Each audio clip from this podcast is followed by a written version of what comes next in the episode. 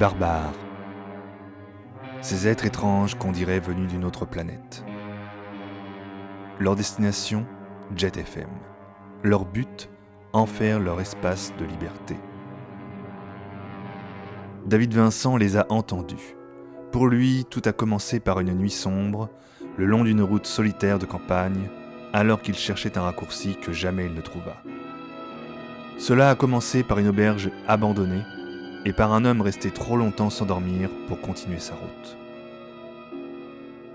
Cela a commencé par l'écoute d'une émission de radio.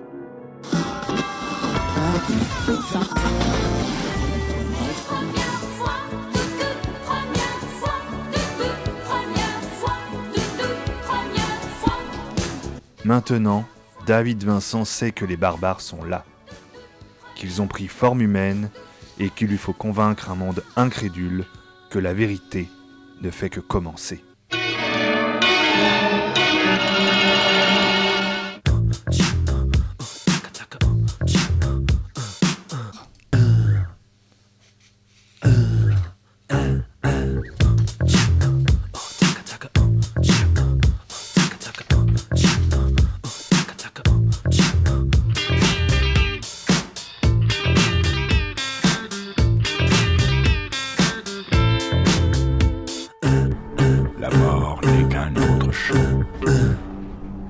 Qu'il nous faut tous prendre. L'amour n'est pas une conclusion. Je suis prêt dans une toujours en retard, même pour ton enterrement, t'étais à la bourre.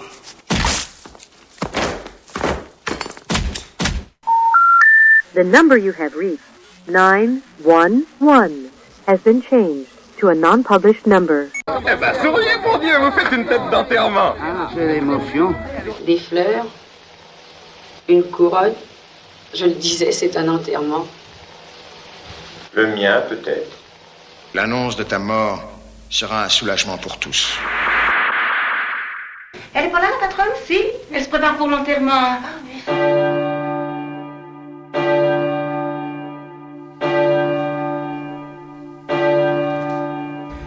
Il disait qu'il lui semblait plus facile de s'enthousiasmer pour une cérémonie dans laquelle il était sûr de tenir un jour le premier rôle. Pour préparer ce que j'allais vous dire, j'ai téléphoné à quelques personnes pour savoir comment Garrett était perçu par ceux qui l'avaient approché. Paraît qu'il y a un petit gueuleton ce soir. Pour fêter quoi? L'enterrement de tes illusions? Et oui Cécile, c'est déjà ce deuxième épisode des barbares et pour ce deuxième épisode on a décidé de s'intéresser à la mort. Alors en voilà un thème euh, bien barbare en ce mois de novembre, mois où nous fêtons nos morts, je le rappelle. Les barbares ont choisi de regarder d'un peu plus près comment était traité ce sujet. Dans l'actualité, la mort, elle est présente quotidiennement. Vous en avez eu un tout petit bout à la radio juste à l'instant.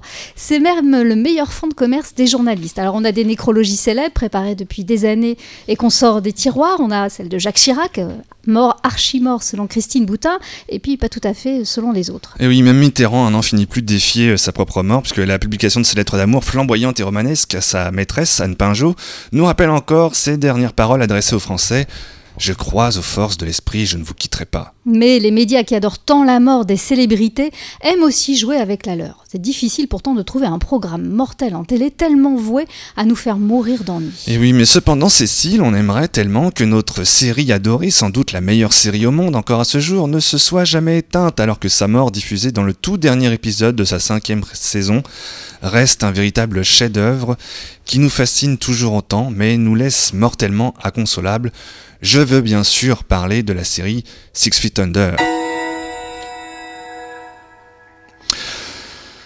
Les morts tragiques nous bouleversent et la pudeur nous impose par respect de les passer sous silence. Le silence accompagne souvent la mort sous la forme d'une minute symbolique, pas plus, que chacun peut observer s'il le souhaite, euh, sauf peut-être en radio, où le silence signifie en général un pépin technique, n'est-ce pas Cécile?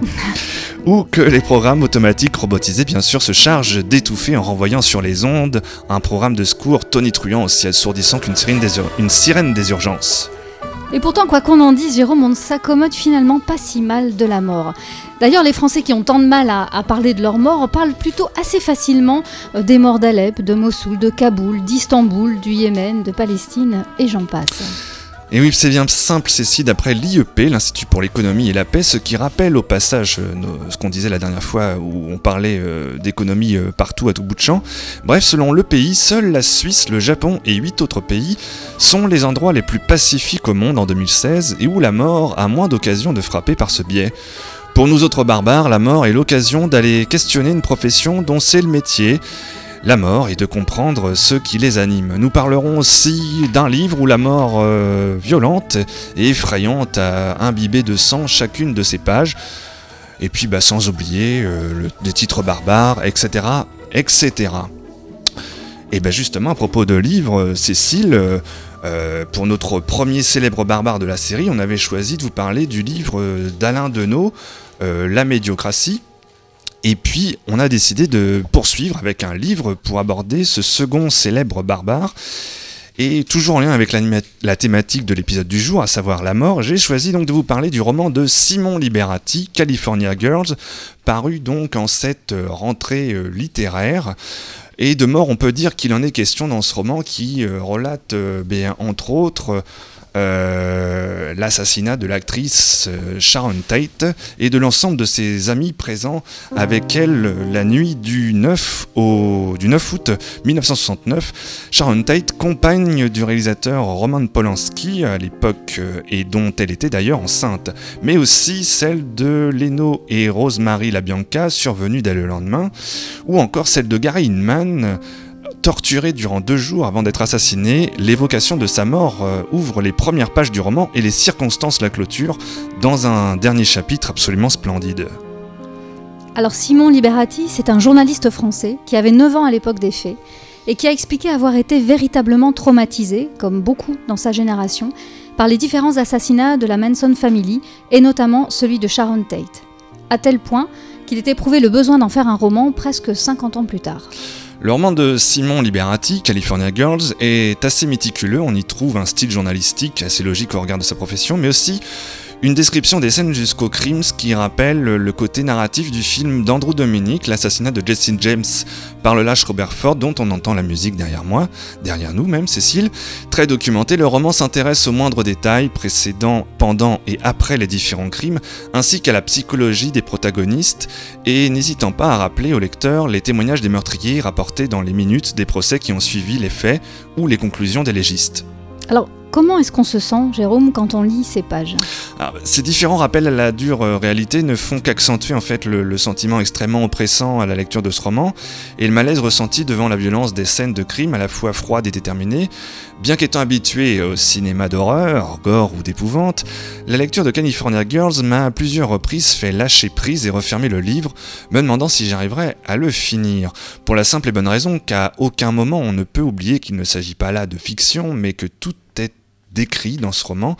Tout ce qui est décrit est bien bel et bien arrivé. L'étouffante montée en pression progressive depuis le début du roman jusqu'à la mort finale de Sharon Tate qui survient à la 150e page est en réalité un long supplice d'angoisse et de frayeur. Je crois qu'au-delà des crimes, c'est aussi tout le fanatisme de la Manson Family qui glace le sang. Oui, Charles Manson en fait a subi une enfance euh, pour le moins douloureuse entre une mère prostituée et alcoolique, un père absent, des oncles et tantes en guise de tuteurs tortionnaires, des maisons de redressement où il déclara s'être fait violer. Proxénète, il crée à la fin des années 60 un mouvement hippie librement inspiré de la scientologie où il, se présente lui comme la réincarnation du Christ, mélangeant des extraits de la Bible et des textes des Beatles dont il est fan et en particulier le titre Helter Skelter.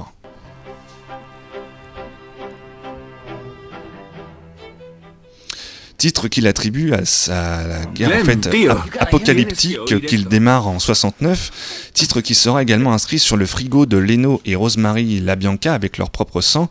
Le mot War sera également gravé sur l'abdomen de Leno LaBianca à l'aide d'une fourchette, titre qu'il réinterprète enfin comme euh, l'objet de sa guerre contre les Noirs et en particulier contre les Black Panthers. Piggies, autre titre de l'album blanc des Beatles, les Piggies désigneraient la haute société contre laquelle Charles Manson a également prévu de faire la guerre. Les meurtres sont d'ailleurs à chaque fois qualifiés dans le roman de guerre contre les cochons dont il faut débarrasser la société. Le mot pig sera également inscrit avec le sang de Sharon Tate sur la porte d'entrée de la maison qu'elle partageait avec Roman Polanski dans le quartier de Bel Air à Hollywood. Political Pig sera écrit sur un mur de la maison de Gary Inman avec son propre sang, là encore. Les membres de la secte sont surnommés la famille. On y trouve principalement des jeunes femmes, toutes sous l'emprise et le désir de Charles Manson. Et information qui a son importance, Charles Manson est végétarien, c'est bien ça Jérôme? Oui, tout comme euh, Gary Inman d'ailleurs. Le détail a en fait son importance dans le fait qu'il euh, ne participe jamais au meurtre, sauf celui de Gary Inman, à qui il trancha l'oreille et manqua de lui fendre le crâne avec son sabre. En fait, Charles Manson détestait être en contact avec le sang des victimes, mais était très attaché au bien-être animal. Gary Inman n'était pas une star d'Hollywood euh, ni afro-américain, simplement un prof de musique bouddhiste, petit dealer et accessoirement homosexuel, mais ce n'est pas pour cette raison en fait qu'il sera assassiné. Inman avait vendu de la mauvaise drogue à Bobby Beausoleil, membre de la, Mason, la Manson Family. La famille vivait planquée dans un ranch euh, sans eau courante proche de Los Angeles et passait la plupart de son temps à dealer et à consommer de la drogue. Bobby Beausoleil était donc revenu faire la peau à Gary Inman avec l'aide de Charles Manson et deux autres filles. Le contenu du roman en fait de Simon Liberati a continué de me poursuivre une fois la lecture terminée, hein, pour tout dire, un peu comme une odeur de mort dont euh, vous n'arriveriez pas à vous débarrasser. Et par respect pour les âmes sensibles qui nous écoutent, mais surtout pour renvoyer vers la lecture de ce roman toutes celles et ceux qui sont prêts à l'affronter, nous nous abstiendrons de vous livrer ici des descriptions voyeuristes et sordides des différents meurtres durant les nuits du 9 et 10 août 1969 dans les demeures de Sharon Tate et du couple La Bianca. Pour terminer, préférons plutôt la lecture des toutes dernières lignes du roman. Nous sommes dans la, Manson, la maison pardon, de Gary Inman, trois jours après le meurtre, et les deux sœurs de Gary euh, sont venues nettoyer et vider la maison de leur frère. Carole ramassa un rouleau de sac poubelle rouge qui avait euh, roulé doucement jusqu'à ses pieds. Dehors, le soleil éclairait les feuilles du bananier comme une lampe de cinéma. Pour calmer Barbara, elle accepta de gratter devant elle les inscriptions que l'assassin avait écrites sur le mur. Elle dut se mettre à genoux car les lettres brunes étaient tracées au ras du sol. Elle disait Political Piggy.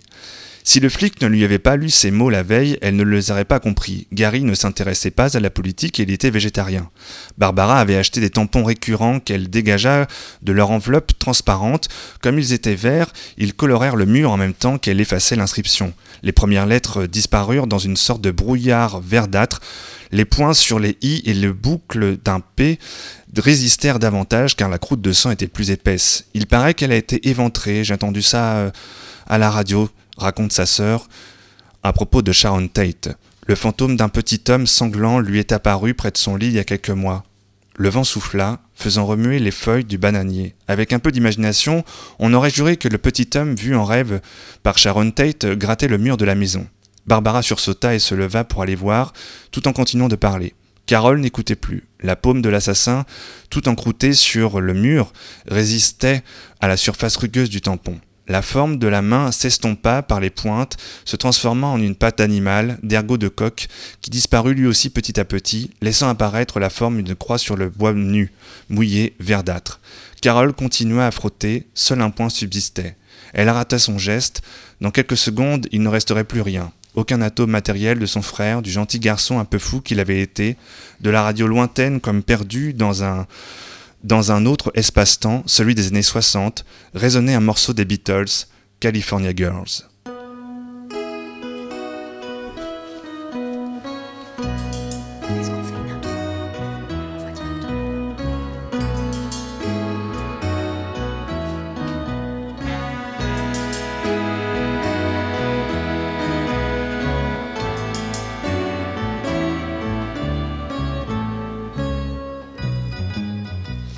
Voilà Cécile, donc c'était le célèbre barbare, le livre de Simon Liberati, California Girls. Et tout de suite, euh, sans plus attendre, nous enchaînons avec notre invité du soir. Sabine Le Gonidec. Alors Sabine Le Gonidec, euh, c'est une des deux cofondatrices d'une coopérative euh, un peu particulière, la coopérative funéraire de Nantes, qui vient d'ouvrir ses portes au mois d'octobre, euh, qui est située à Orvaux. Et on a souhaité avec Jérôme vous faire découvrir cette nouvelle façon d'approcher un moment, un dernier voyage, le voyage le voyage dont on a parlé depuis tout à l'heure. Alors Sabine Le Gonidec et Sophie Dronet sont les deux cofondatrices du projet. On vous laisse découvrir son parcours et surtout de quelle façon elle est venue un petit peu remuer euh, cette filière qui est euh, passionnante d'ailleurs, hein, qui est sous une filière très innovante. Et euh, bienvenue à, à Nantes, à cette nouvelle coopérative. On écoute tout de suite.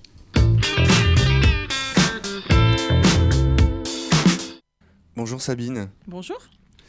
Alors Sabine, vous êtes, euh, comment on peut vous définir? Gérante de la coopérative euh? Présidente. D'accord. Parce que c'est une SAS, donc euh, dans les SAS c'est une présidente ou un président. Alors, à l'origine, en fait, vous êtes trois femmes, je crois, à l'origine de cette coopérative. On est un peu plus nombreux que ça, oui. Mais c'est ce qui explique, enfin, ce qui ressort sur le site de la, de, la, coopérative. Donc, Brigitte, Sabine et Sophie, qui donc avaient monté cette coopérative suite au décès de l'un de, vos proches mhm. et euh, un peu euh, après avoir ressenti une sorte de frustration en fait euh, à ce moment-là par le travail et qui était rendu en fait par un, par un prestataire de de, de, services funèbres. mais en fait, c'est oui, c'est un peu le début de l'histoire. C'est et puis après, c'est une histoire de rencontre, hein, puisqu'on a, on a tous atterri plus ou moins dans le secteur du funéraire ou bien autour de ce projet-là. Euh, suite à souvent des expériences personnelles. Moi, c'est effectivement le décès de ma grand-mère euh, en 2012 où je me suis retrouvée confrontée pour la première fois aux pompes funèbres puisque j'avais jamais mis les pieds dans une pompe funèbre de ma vie. Et, euh, et donc, comme j'ai accompagné ma maman, j'y suis allée. C'est vraiment un secteur commercial du coup que j'ai vraiment découvert pour la première fois. Et puis, euh, j'ai voulu revoir mon projet professionnel. J'ai décidé de quitter ma structure en 2013. Et puis, euh, j'ai suivi ce, fil rouge euh, en voulant fouiller un peu plus le secteur du funéraire et le, découvrir, découvrir ses acteurs. Et c'est comme ça que j'ai rencontré notamment Sophie, un certain nombre d'associations comme la Maison des Adieux également, ou les crématistes. Et puis par cet intermédiaire-là, Brigitte. Mais, et collectivement, on était, on était 11 au début euh, 11 citoyens euh, qui se sont dit ben, il y a quelque chose à faire parce qu'il y a des, grands bouleversements dans le secteur du funéraire aujourd'hui euh, au niveau national avec euh, des, grosses, phases de rachat et qu'on est aussi pour continuer de défendre un peu les pompes funèbres indépendantes et, qui sont familiales traditionnellement. Et donc, à 11, on s'est dit qu'il y a quelque chose à faire et on a découvert le, modèle des, coopératives funéraires au Québec. Et euh, c'est vrai que Brigitte, Sophie et moi, on est un petit peu les têtes euh, qu'on voit partout, mais on est beaucoup plus nombreux que ça, euh, puisque quand on a constitué le premier groupe, on était 11. Et qu'ensuite il s'est étoffé, on a créé l'association et assez rapidement on était déjà une centaine de membres. après presque 4 mois de création d'association, ça a été très vite. Et euh, aujourd'hui, la coopérative, c'est 137 euh, membres. Mmh. c'est un peu le principe d'une coopérative en même temps. Tout à fait. Ouais, ouais. Après, on est quand même, c'est assez, assez exceptionnel puisqu'on a signé des statuts, on a 33 signatures sur nos statuts. Donc, c'est pas commun ça Non, c'est pas commun, non. non. Non, je sais, on se demandait si le greffe du tribunal avait vérifié toutes les signatures et toutes, les, toutes les paraphes sur toutes les pages.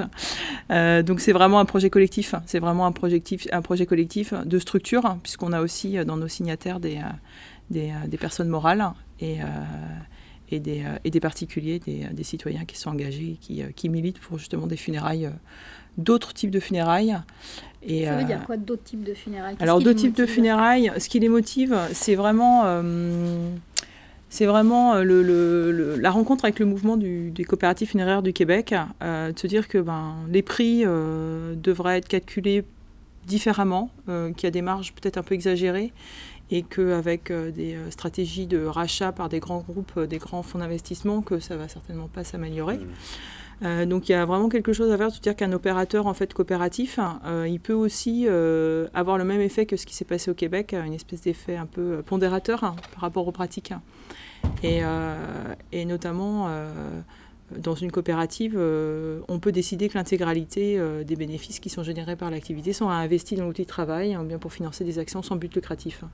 Et donc, euh, il y a le premier point, c'est le prix. Et le second point, c'est ça, réinvestir en fait dans des actions qui, a priori, sont pas rentables. notamment d'actions de, sensibilisation, d'information, pour se dire que si le grand public d'une manière générale est mieux informé sur les enjeux de consommation dans le secteur du funéraire, il y aura moins de chances qu'il se fasse... qu'il se fasse abuser, hein, puisque quand on organise des obsèques, c'est un secteur qu'on ne connaît pas. Euh, on n'a pas vraiment de moyens de mesurer. On fait totalement confiance en fait aux opérateurs. Alors il y a des gens de confiance, et puis il y a toujours ceux qui abusent un peu et qui aussi donnent très mauvaise réputation euh, aux funéraires. On est un peu plus faible aussi dans ces conditions-là. On est complètement, euh, on est très très sensible, aussi bien vis-à-vis de, des, choses positives que du, que du négatif. On est, je crois qu'il y avait une évaluation qui avait été faite en disant que quand on était en deuil, on était dix fois plus sensible que, que, dans un état normal. Euh, et, c'est vrai que les coopératives funéraires du Québec ont été créées à l'origine notamment parce que euh, au Québec, dans les années 40-50, ils vivaient une exploitation du chagrin et du deuil. Et que les citoyens se sont mobilisés en se disant si on crée des entreprises qui nous appartiennent, eh bien on ne pourra plus vivre cette exploitation puisqu'on saura exactement comment ça se passe, euh, quel est le niveau de prestation, comment sont calculés les prix et qu'est-ce qui est fait avec l'argent. Et c'est vraiment le collectif qui décide en fait, qui, qui, se réapproprie l'entrepreneuriat et également ce moment euh, du décès et de la mort et d'offrir de la solidarité en fait dans ces moments-là. C'est une vraie révolution dans ce domaine-là? C'est une vraie révolution peut-être au niveau euh, français. Mhm. Après, c'est un modèle qui existe euh, et qui fonctionne très bien à l'étranger. Hein. à côté, chez nos voisins, les coopératives funéraires britanniques, en Grande-Bretagne, c'est plus de 38% des parts du marché du funéraire. parce qu'il y a une vraie pertinence à définanciariser en fait le sujet parce qu'on n'est pas sur un, on n'est pas sur des pratiques et un secteur commercial qui est, mm. qui est vraiment comme les autres. On n'est pas mm. sur un, sur une consommation euh, traditionnelle. Il y a toujours un peu de cynisme à parler d'argent en fait dans ce secteur-là. Oui, tout à fait. Oui, oui, bah oui, parce qu'on voilà, faire de l'argent sur le dos des morts, c'est souvent ce qu'on, ce qu'on reproche aussi aux opérateurs et c'est compliqué aussi. Hein. Je pense que pour la profession, c'est compliqué de se positionner hein. parce qu'il y a plein d'entreprises. Euh, la majorité sont des entreprises qui n'abusent pas et, euh, et elles, elles, pâtissent aussi de cette réputation de bah, faire de l'argent en même temps traditionnellement, euh, jusqu'en 93, euh, l'organisation des obsèques était le monopole euh, des communes. C'est une compétence communale. En 93, le marché a été ouvert à la concurrence et on a, on a laissé tous les opérateurs privés qu'ils souhaitaient pouvoir intégrer euh, le marché, c'est aussi la collectivité qui s'est désengagée en fait hein, de, de, ce secteur-là. Mmh. Et forcément, ça reste un métier. Euh, c'est un peu comme le, c'est un peu comme dans la santé. Euh, c'est, c'est un métier où ben, il faut être très très disponible. Il faut pouvoir quand même payer des charges de, de, salaire où les gens bah, ils sont joignables 24 sur 24, 365, ils sont extrêmement disponibles auprès des familles. Il faut faire beaucoup de choses en très peu de temps. Euh, beaucoup de démarches, beaucoup de démarches administratives. Et forcément, ça, c'est aussi quelque chose, je trouve, que les, pompes funèbres en, pâtissent parce qu'elles euh, n'arrivent pas vraiment à valoriser, en fait, euh, la, vraie valeur qu'elles apportent aux familles. Et c'est plutôt les mauvaises pratiques, en fait, qui... Donc c'est contre celles-là qu'on veut se battre. Et on a aussi, au travers de la coopérative funéraire de Nantes, envie de valoriser le métier de, des pompes funèbres et de revaloriser, de remettre l'humain à sa place aussi, tous les conseillers. Euh, parce que ce pas des métiers faciles. Et c'est euh, souvent des gens passionnés mmh. euh, par, par leur métier. Donc c'est aussi voilà, remettre le, métier de pompe funèbre et de, conseiller funéraire et tous les gens qui travaillent autour, autour de, ce secteur-là au cœur, au cœur du service quoi, de, pompe funèbre. Mmh. Vous avez dit dans, dans une interview que vous pensiez que la mort ordinaire était assez ignorée, assez écartée mmh. en règle générale Tout à fait, de nos sociétés. Est-ce que vous pouvez un petit peu nous expliquer ça? Alors, traditionnellement, on, mourait à la maison, autour de ses proches. Et c'était la communauté, hein, les proches qui, euh, euh, qui, s'occupaient, puis la, vraiment la communauté euh, qui s'occupait de l'organisation des obsèques et puis du, du, soin aux familles, aux défunts. Et puis, un peu comme euh, moi, je fais souvent le, parallèle avec euh, la manière dont on a traité euh, la natalité à une époque où on a beaucoup médicalisé, en fin de compte, la naissance, la grossesse. C'était, puis on s'est rendu compte à un moment, parce qu'il y a des mouvements qui sont nés aux États-Unis dans les années 80, sur la prise en compte globale de la natalité, se dire, bah, la grossesse, c'est pas une maladie, et puis l'acte de naissance, c'est pas un acte médical, et qu'il faut peut-être remettre un petit peu d'humanité, en fait, là-dedans. Euh, nous, en France, on a vu des courants, alors ça, c'est pas développé comme ça a pu se développer euh, aux États-Unis ou au Canada notamment. Euh, on a vu se développer des, cliniques, notamment la clinique Jules Verne à Nantes, où on a essayé d'apporter de, un accompagnement beaucoup plus proche aux parents, aux jeunes parents, sur la maternité, l'acte d'accouchement, mais aussi après, nouveaux parents, qu'est-ce qu'on fait, qu'est-ce qui se passe, etc. Et euh, pour, euh, pour, pour la mort, c'est un peu pareil. C'est-à-dire que ça se passait à la maison, ça se passait entre nous. Euh, on n'avait pas peur en fait de côtoyer, de côtoyer la mort. Moi, j'ai le souvenir de voir mes grands-parents dans leur lit de mort, et puis ça m'a pas plus choqué que, que ça. et puis aujourd'hui, quand on, quand on regarde les chiffres, on a presque 80% des personnes qui décèdent en milieu médicalisé, pas forcément à l'hôpital, mais ça peut être en EHPAD. et on a envie que ça se passe vite, et on s'est complètement en fait écarté euh, de, de, ça et on en a peur, on n'a pas envie d'en parler. Et, et on... Déchargé même un peu Oui, déchargé, bah oui, parce qu'il y a eu une prise en charge un peu euh, professionnelle, c'est ça, il y a une, vraiment une prise en charge professionnelle.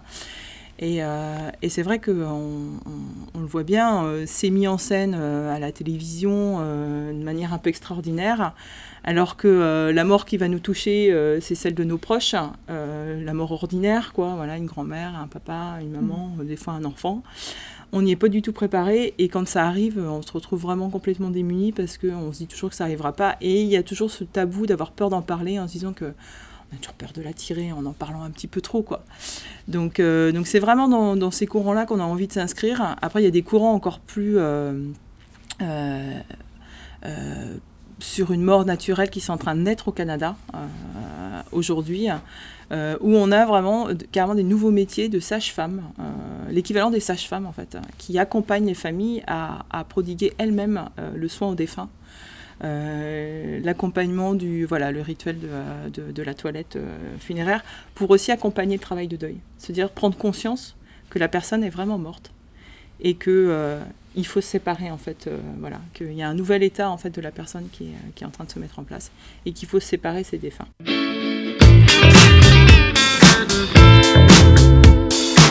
à votre avis, qu'est-ce qui pourrait faire que ce secteur euh, devienne vraiment innovant? Est-ce que vous avez identifié euh, des étapes comme ça qui vont permettre de réveiller un petit peu ce secteur-là? Alors vous en avez déjà évoqué là, et, peut-être des, euh, des, tendances sur lesquelles vous irez demain. Vous, avez envie d'aller où? Alors nous, je pense que l'innovation, euh, elle peut passer par euh, plein de... Enfin, l'innovation, elle peut, elle peut se faire de, de, plein de manières. Euh, au niveau des propositions, l'innovation, elle peut aussi permettre aux gens de voir qu'en fait, il y a beaucoup plus de possibilités que ce qu'ils imaginent en matière d'organisation d'obsèques. Puisqu'on a, on est, sur, on est plutôt sur des pratiques où on pense que c'est pas possible parce qu'on ne l'a pas vu, on ne l'a pas vécu. Alors en fait, il y a beaucoup de possibilités. Euh, aussi bien pour euh, l'organisation des obsèques, sur euh, également tout ce qui est inhumation également, il y, a beaucoup de possibilités, beaucoup plus que ce qu'on imagine, parce qu'en fait, voilà, un exemple simple, on a l'habitude de voir chez nous des, cimetières avec de, la marbrerie traditionnelle et du granit, et donc on pense que c'est obligatoire alors que ça ne l'est pas. C'est un exemple parmi d'autres. Hein. Il y a plein d'autres choses qu'on peut faire, notamment il y a la possibilité de, mettre en place des, euh, des, tombales végétalisées. Nous, c'est quelque chose qu'on va proposer. Donc nous, l'idée, c'est de, se dédouaner en fait de, certains types de prestations hein, pour pouvoir offrir beaucoup plus de possibilités aux gens, beaucoup plus de créativité. Et nous, c'est de les accompagner à co-construire les obsèques tels que eux l'imaginent. Et pas de se dire, bah, le truc, si personne vous dit, mais si vous pouvez le faire, dire, mais oui, oui, vous pouvez écrire sur un cercueil. Si, si votre dernier geste, ça va être de faire des mots, d'écrire sur un cercueil, ou de laisser des choses, mais c'est tout à fait possible, quoi. Mais tant qu'on ne l'aura pas dit. Autorisé, euh, Autorisé, oui, oui, c'est ça, qu'il y ait quelqu'un qui a un petit peu. Euh, euh, voilà, qui le professionnel dise mais si on peut faire, en fait on peut faire beaucoup de choses. Et nous dans l'accompagnement, notamment des, des cérémonies ici civiles, donc avec Sophie on a une spécialiste, hein, elle a réalisé beaucoup de, cérémonies civiles pour des funérailles. Euh, la créativité, elle est, euh, elle, est, euh, elle est extrêmement importante et on peut vraiment avoir des cérémonies qui ressemblent aux défunts, qui ressemblent à la communauté qui l'entoure. et pas des cérémonies qui sont programmées sur la manière dont les opérateurs ont l'habitude de faire ou bien comme on a l'habitude de voir. Parce que c'est vrai qu'on est aussi bien dans la religion catholique, c'est très, très codé, hein. les rituels sont extrêmement codés. Dans le civil, ben, il n'y a rien il y a tout à construire. Et, euh, et c'est là où nous, on peut les accompagner en disant il y a quand même des, euh, des étapes hein, qui sont importantes, des, une espèce de cadre qui est important à respecter euh, pour permettre le travail de deuil. Mais au milieu de ce cadre, ben, en fait, il y a plein de choses qui sont possibles. Et c'est vous qui allez le construire. Parce que ça reste quand même un peu euh, ultra conservateur hein, de, de, du regard qu'on porte là, comme ça, avec des, des, codes très figés, en fait, qui n'ont pas bougé fait. depuis des, des années. Ouais, Est-ce que ouais. c'est pas aussi un problème de génération? Est-ce que euh, une fois qu'on aura franchi le cap de la, la génération baby Certainement. boom, peut-être qu'on on partira sur d'autres d'autres choses. Certainement, parce que nous, au niveau de la, enfin, la, on a du retour, on a des, euh, des, des, des, gens qui nous disent ah, on est content euh, de voir euh, une initiative, parce qu'on n'est pas les seuls. Il y a d'autres initiatives, mais elles sont pas visibles parce qu'on n'a pas, on n'est pas nombreux. Euh, une autre initiative, de, une autre façon de voir euh, l'organisation des obsèques et des initiatives un peu innovantes. On dira ça va renouveler, ça va rajeunir un petit peu euh, le secteur. c'est vrai qu'on a des retours de, ce type-là. Donc c'est vrai que je pense qu'il y a, une attente aussi, hein, clairement, de la, génération qui va arriver, de nouveaux conseillers, de nouveaux gérants d'entreprises funéraires. Il va y avoir du changement, c'est évident, de toute façon, à chaque, à chaque passation de génération sur des secteurs comme ça qui ont qui n'ont pas beaucoup, beaucoup bougé. Il euh, euh, y, a toujours des, il euh, y a toujours des mouvements. Moi, je l'ai vu, surtout quand il y a des grands mouvements sociétaux, parce que je pense que les, les baby boomers, ils vont aussi apporter énormément d'innovation. Ils sont très, très demandeurs. ils ont cassé beaucoup, beaucoup de codes. Euh, c'est eux qui ont cassé les codes de la natalité, hein, mmh. clairement. Euh, au Québec, ils le voient. Il y a vraiment euh, des nouvelles pratiques qui viennent de la, de la part des, des, des, des, baby boomers, donc la génération de mes parents. Et, et ça, eux, ils ont d'autres envies. Ils n'ont pas envie de se, mmh. se, cantonner justement à ce qui à, à, la culture en fait qu'on leur a inculqué et ça va arriver pour les funérailles, ça c'est évident. Vous avez quelques exemples à partager sur, sur justement ces nouvelles envies qui arrivent, ces, ces bouleversements un petit peu? Faire une cérémonie civile euh, sur, euh, dans un lieu un peu insolite, euh, pourquoi pas On a vu dans ça une forêt par Paris. exemple? Tout à fait, on ouais, peut tout à fait le faire. Aller, ouais, complètement. On peut ouais, aller au milieu d'une forêt. Complètement. Sur, je sais pas. Alors on est en France, il y a quelques autorisations à demander, mais, mais si c'est une forêt privée, il n'y a aucun problème. ou bien faire une cérémonie civile dans un. J'avais vu ça sur une une péniche. Ils ont fait la cérémonie avec le cercueil sur une péniche. Euh, nous, on a organisé une cérémonie il n'y a pas très longtemps, enfin pas nous en propre, mais c'est Sophie qui officiait euh, sur Nantes. il y avait énormément de monde. C'était la, la, salle de Nanterre qui est à côté de la Bougeoire à Nantes. C'était une famille d'artistes. Et il euh, y a eu beaucoup de chansons. Le cercueil est arrivé avec euh, les, proches qui jouaient de la musique. Enfin voilà, ça a duré une heure et demie. Et il y a eu, voilà, c'était très vivant, c'était très gai. Les gens et du coup, il y a eu un élan qui s'est créé. Et à chaque fois après chaque intervention, ça applaudissait. ça c'est complètement atypique, mais c'est parce qu'on s'est donné l'autorisation de le faire. Et là, il y avait 580 personnes à cette cérémonie. Donc il y a 550, 580 personnes qui ont vécu un événement, des funérailles complètement euh, différentes de ce qu'ils ont l'habitude de vivre, dire Ah, on peut faire ça. Et forcément, ça va faire boule de neige, c'est-à-dire plus ce sera visible et, et plus ça va faire euh, voilà, boule de neige. Donc ça, c'est un exemple, mais euh, après, moi, j'en ai pas qui viennent comme ça de plus. Une coopérative mais... organisateur de votre dernier événement, en fait, c'est ça? C'est un peu ça, ouais, c'est ça. Ouais, ouais. Bah, c'est un mini événementiel. Hein, euh, c'est, enfin voilà, il y a c'est pas aussi euh, intense qu'un mariage, mais c'est quand même un moment important. C'est un moment de la vie euh, très important. Donc, euh, donc l'hommage qui doit être rendu au défunt, il doit être, voilà, il doit être à l'image du défunt, de la communauté et de ce qu'on a envie de raconter. Et, et ça aide à dire au revoir. Enfin voilà, ça aide au passage. Hein. Donc c'est important de ne pas le faire trop rapidement. Ce que vous dites en fait, c'est qu'on peut faire une oraison funèbre un peu n'importe où. Ouais. Oui, tout à fait. Donc si, si euh, on a, je sais pas. Envies, non, mais je, je, je, pensais par exemple à un, un musicien qui, euh, voilà, euh, décède et bah, ses proches, par exemple, pourraient faire une oraison dans une salle de concert. Bah oui, tout à fait, c'est tout à fait possible, hein, puisque ça a déjà été fait à Paris, j'ai vu ça dans une salle de théâtre. Mais euh, à partir du moment où c'est un lieu euh, qui, est, euh, qui, est, privé, où on a une autorisation du propriétaire, n'y a aucun souci sanitaire à faire. enfin voilà, ça va être la question de faire un, une cérémonie avec un cercueil fermé et un dessin dans le cercueil. Pour le coup, c'est vraiment voilà, c'est fonction de la créativité des idées euh, des- de chaque personne, quoi. Après, c'est toute la mécanique de demander des autorisations et puis, euh, et puis de trouver les lieux, mais euh, oui, c'est Mais tout à déjà, fait j'imagine s'autoriser euh, Ouais. d'y penser. De le savoir. De le savoir, Ouais. ça Mm. soulage certainement aussi Dans beaucoup. une résidence euh, chez, chez des personnes, c'est tout à fait possible aussi. Dans un jardin, les gens qui ont des belles propriétés, j'en sais rien. Enfin, il y a plein de. Après, sur les lieux publics, c'est un peu plus compliqué parce que du coup, il y a des autorisations, euh, voilà, qui vont être.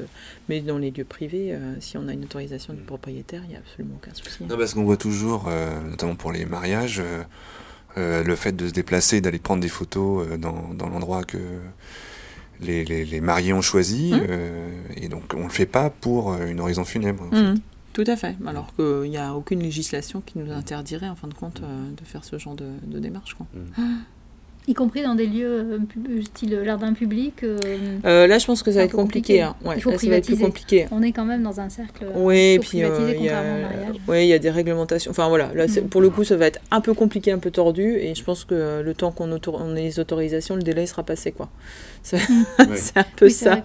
Déjà, on s'est un peu battu quand même, enfin notamment la, surtout, notamment la Maison des Adieux euh, se bat depuis plusieurs années pour pouvoir euh, euh, permettre une alternative à la cérémonie religieuse et au crématorium, parce que les personnes qui souhaitaient inhumer et une cérémonie civile euh, n'avaient pas d'alternative pour faire une cérémonie avec cercueil. Donc en fait, ils se sont battus. euh, euh, ils ont euh, et ils ont euh, ils ont été entendus auprès de Nantes Métropole et puis euh, donc un certain nombre de communes de l'agglomération. Donc maintenant il y a des salles euh, qui peuvent être louées pour organiser des cérémonies avec cercueil.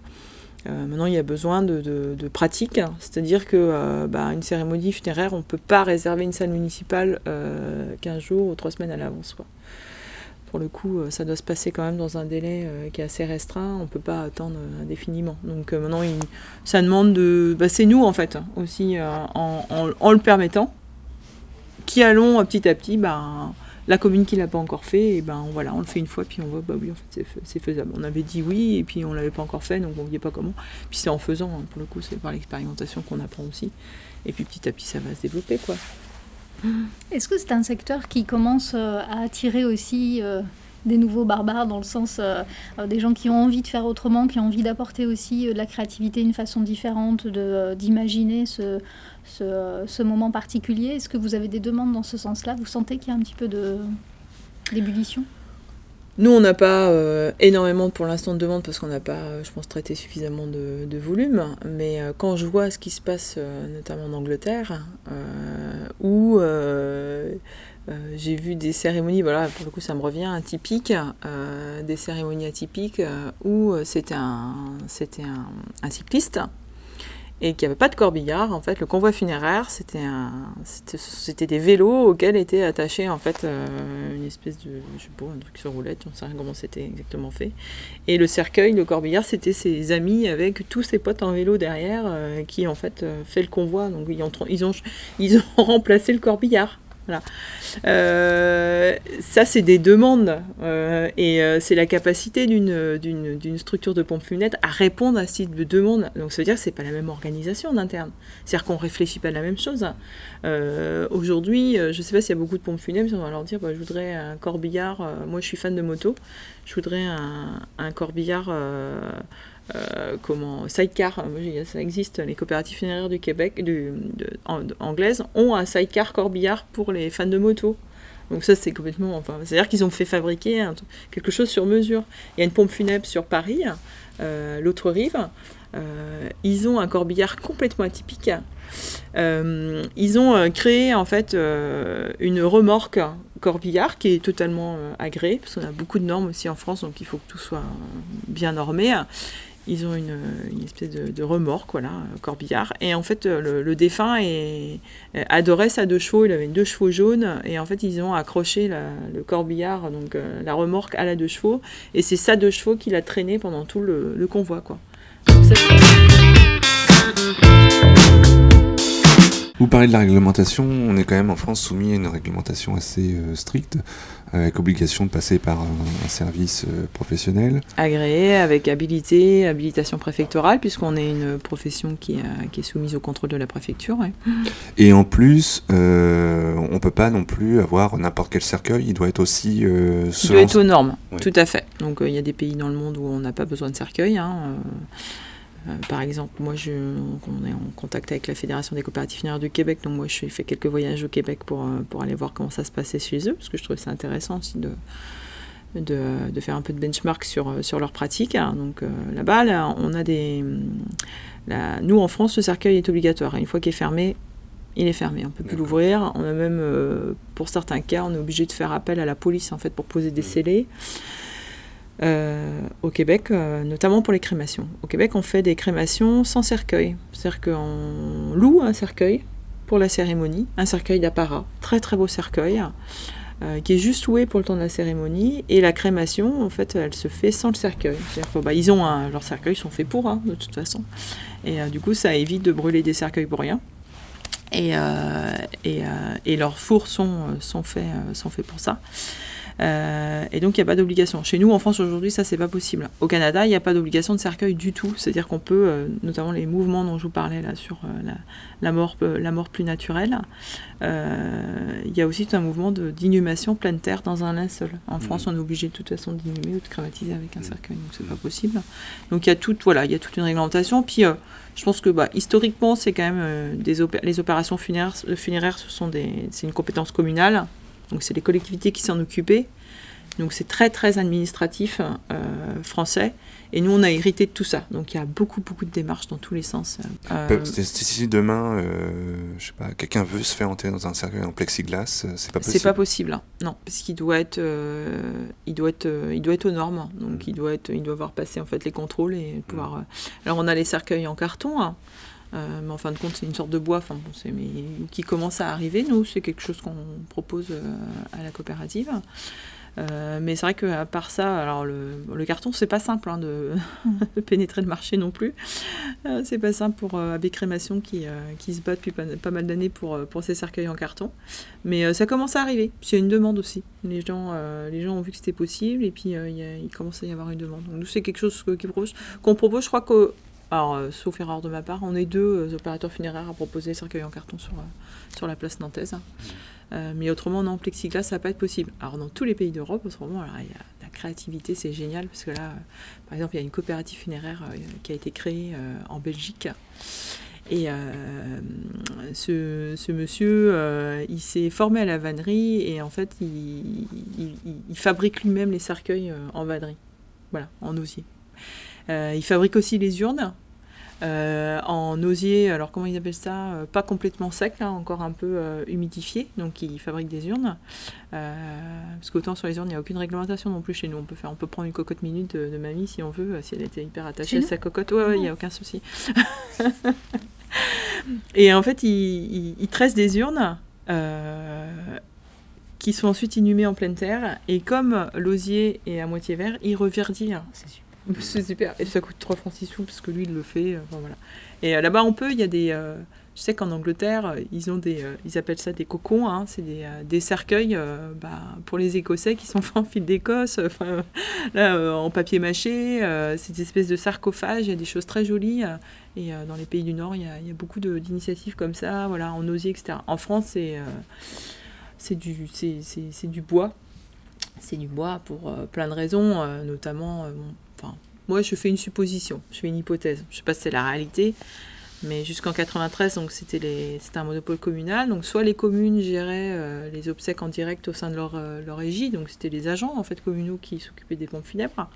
Soit ils déléguaient en fait euh, à, un opérateur. Et il n'y avait qu'un seul opérateur qui avait toutes les délégations, les délégations de services publics, qui était le groupe OGF, les pompes funèbres générales en 93, donc le, le, monopole a été cassé, mais les PFG avaient leur propre usine de, de, de, cercueils en bois. Donc je pense que bon, il y a peut-être quelques petits verrouillages de, mmh, dans, le, dans, le secteur pour quand même se dire mince, on n'a plus de monopole, il faut quand même qu'on garde euh, quelque chose quoi. Parce que pourquoi est-ce qu'on est, euh, je, je, sais pas, mais l'un des seuls pays d'Europe où on est obligé d'inhumer en pleine terre, euh, mmh. enfin d'inhumer ou de crématiser avec un cercueil? Question. Qu'est-ce qu'on a de spécial C'est pas très écologique ni très économique. Euh. Non, c'est pas très économique, euh, c'est pas très écologique non plus. Euh, c'est vrai que puis ça, enfin, il y a beaucoup plus d'alternatives. Hein, du coup, ça limite aussi la créativité, parce qu'on voit toutes les, les, initiatives étrangères sur sur leur cocon. c'est, enfin, on se dit bah oui, ça peut aussi être intéressant, quoi. On vous voit, Dommage. euh, on vous voit euh, sourire à, à l'idée de, de- de pouvoir aussi bousculer un peu ce secteur. Mhm. Euh, C'est très réjouissant, si je puis dire aussi, de se dire qu'on va pouvoir un petit peu aller euh, franchir des, des, des nouvelles étapes dans un, dans un milieu qui est quand même euh, traditionnel depuis Mhm. des générations et puis dans une culture judéo-chrétienne très, très, Mm. très, très euh, implantée. Qu'est-ce que ça vous fait à vous? Pourquoi est-ce que comment vous vous sentez aujourd'hui et comment vous voyez la, la suite pour la coopérative? Bah, on va essayer de faire nos preuves déjà euh, à notre échelle. on va essayer d'avancer doucement. Mais euh, effectivement, si ça fonctionne et qu'on fait des émules sur le territoire et qu'on est plusieurs à pouvoir euh, peser dans la balance, là, ça commence à m'intéresser, ouais.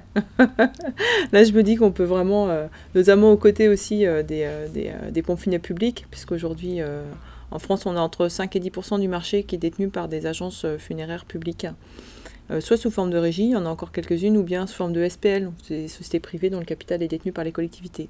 Et nous, on travaille en partenariat euh, depuis le début, puisqu'ils nous ont vraiment soutenus avec les, pompes funèbres publiques, notamment celle de La Rochelle. Et euh, donc Patrick Lerognon, sont le président de la Fédération des, pompes funèbres publiques. Et euh, ils ont envie aussi euh, bah, voilà, de, de se dire, bah, s'il y a un autre... euh, nous, on a envie de s'allier en fait avec eux en se disant, bah, si on est plusieurs types d'opérateurs à avoir un peu cet esprit-là, ah, c'est plus, plus difficile à faire bouger dans les collectivités, hein, on est d'accord. Moi, j'ai travaillé euh, 12 ans dans les collectivités. euh, je sais que le changement, euh, c'est pas pour demain, quoi. Mais euh, n'empêche qu'il faut commencer. Et, euh, et nous, bah, voilà, on dit qu'on peut être plus réactif, mais ensemble, on peut se donner, on peut se nourrir mutuellement. Nous, parce qu'on a plus de réactivité, parce que voilà, on- on va peut-être pouvoir s'adapter aux demandes beaucoup plus facilement et être un peu plus créatif. Puis eux, ils ont toute l'expérience aussi euh, de- de- du funéraire, et puis euh, ça fait c'est des gens qui sont dans le funéraire depuis plus de 30 ans. Euh, donc on se nourrit mutuellement et on dit que voilà, on a à apprendre aussi les uns des autres. Et, euh, et si demain on arrive à, à créer un peu de mouvement euh, parce qu'on commence à peser dans la, la balance, oui, là on va peut-être faire bouger des choses dans le funéraire, mais bon, on est sur, on est sur du, du long terme là. mais c'est pas grave, il faut commencer. Ça doit forcément passer par une, une volonté politique et euh, une action du législateur. Euh, bah, si on pèse dans la balance, on peut faire du lobbying après. Hmm. C'est ça aussi. C'était le sens de ma question. Ouais, c'est ça. Oui, oui, bah oui, oui, oui. L'idée, euh, l'idée, c'est ça aussi. hein. C'est-à-dire, bah voilà, après, euh, à un moment, on peut effectivement euh, faire changer les choses, euh, faire évoluer euh, les choses parce qu'on commence à peser, quoi. Il va falloir peser. Et pour peser, il faut des sociétaires euh, encore plus davantage. Bah, il faut, il faut euh, notamment euh, développer le modèle. Nous, l'idée, c'est d'avoir créé, euh, aujourd'hui, Nantes, c'est un prototype. Euh, c'est un, prototype d'expérimentation, en disant qu'on a aussi développé des outils euh, pour dire que ben, demain, ça peut être un réseau. Et que euh, si. C'est pour ça qu'on a gardé l'association, qui est propriétaire de toute l'ingénierie et toute l'expérience en fait, du montage de la, de la coopérative, pour pouvoir accompagner demain, pourquoi pas, d'autres collectifs citoyens qui ont envie de monter une coopérative sur leur territoire et de leur transmettre en fait toute l'expérience et euh, toute euh, l'expertise qu'on a nous accumulée grâce notamment au Québec, grâce euh, parce qu'eux ils ont transféré aussi leur ingénierie. Et, et l'idée c'est voilà pourquoi pas créer un réseau et être visible auprès du public, de donner à entendre nos, nos- nos actions, notre façon de voir, notre façon de faire et, et permettre ouais pourquoi pas de peser quelque part dans la balance un jour. Quel public vous visez pour la souscription au sein de la coopérative?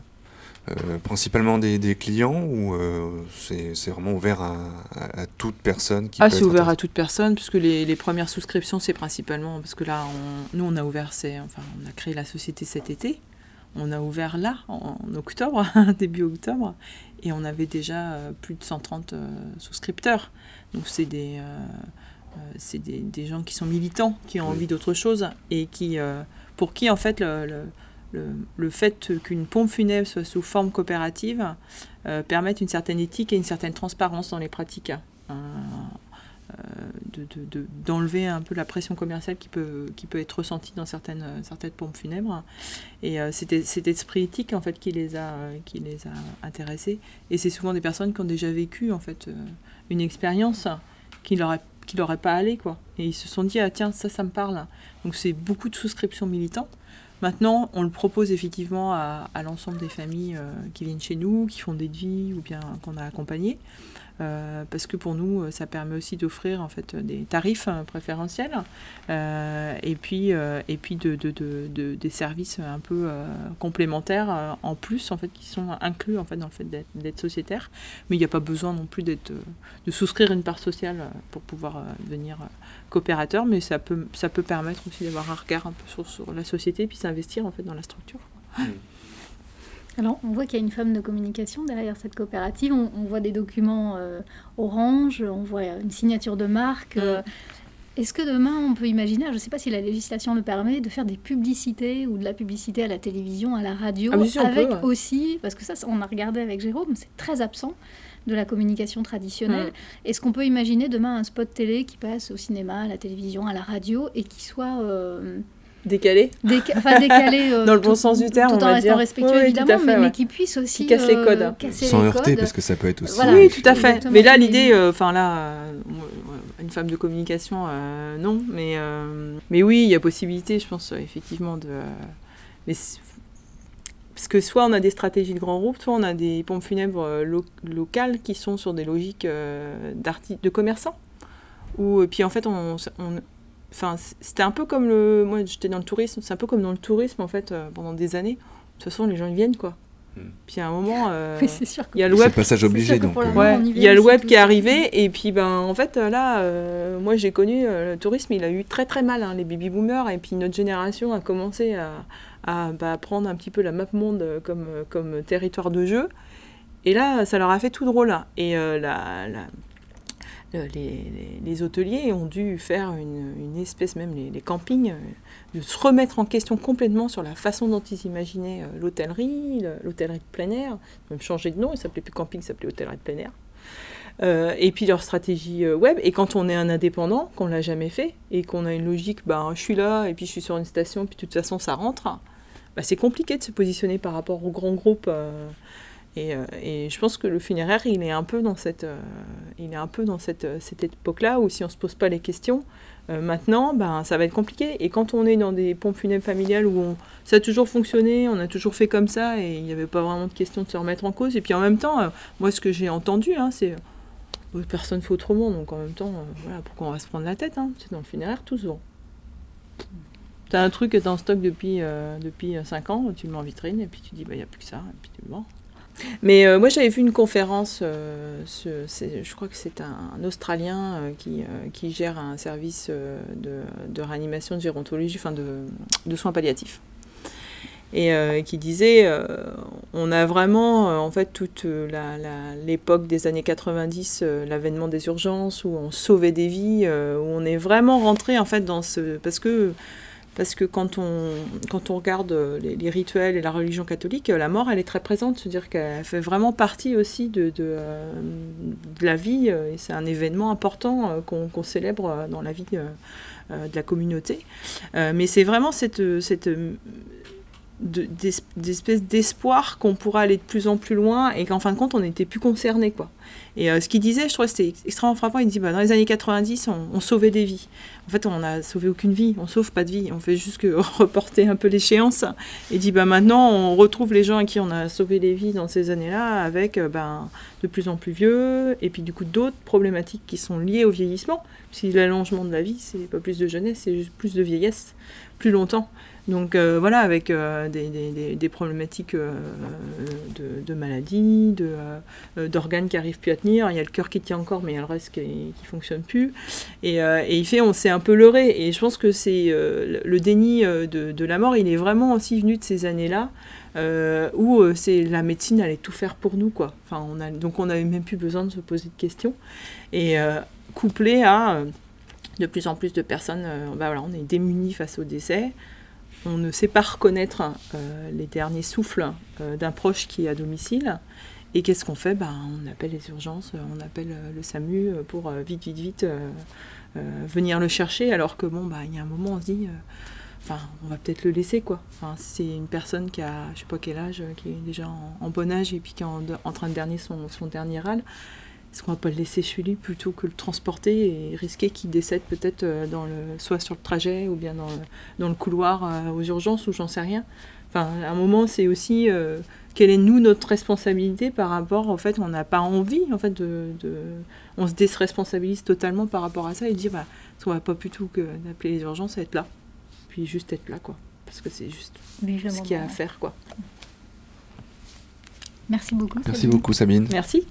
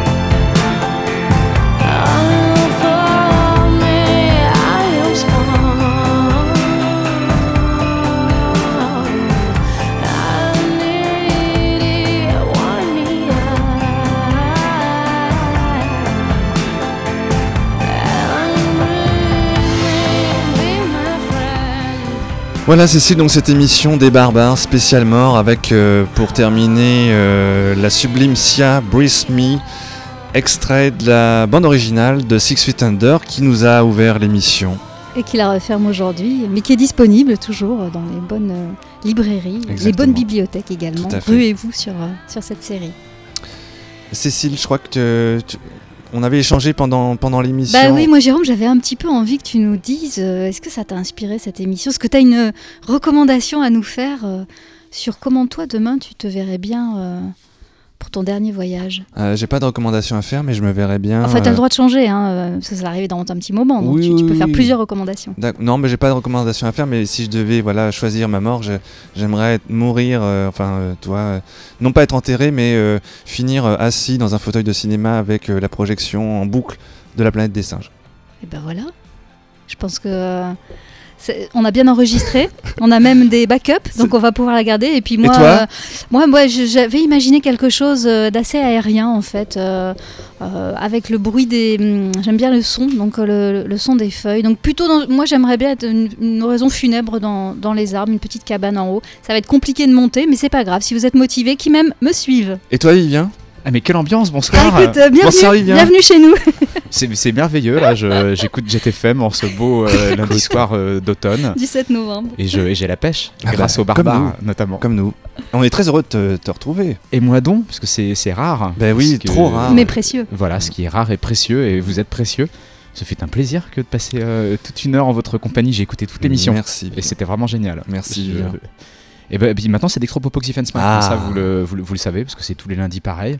Et puis bah, je propose de rentrer dans, dans le vif du sujet tout de suite avec de la musique gay aussi bah, pour, euh, pour euh, voilà. Gay, tu veux dire euh, joyeuse La musique gay. Non, je vais laisser une ambiguïté là-dessus. de la musique gay. On commence avec un extrait du catalogue euh, d'un label qui s'appelle Abstract Reflections. Je crois que c'est argentin et on entendra beaucoup ce soir.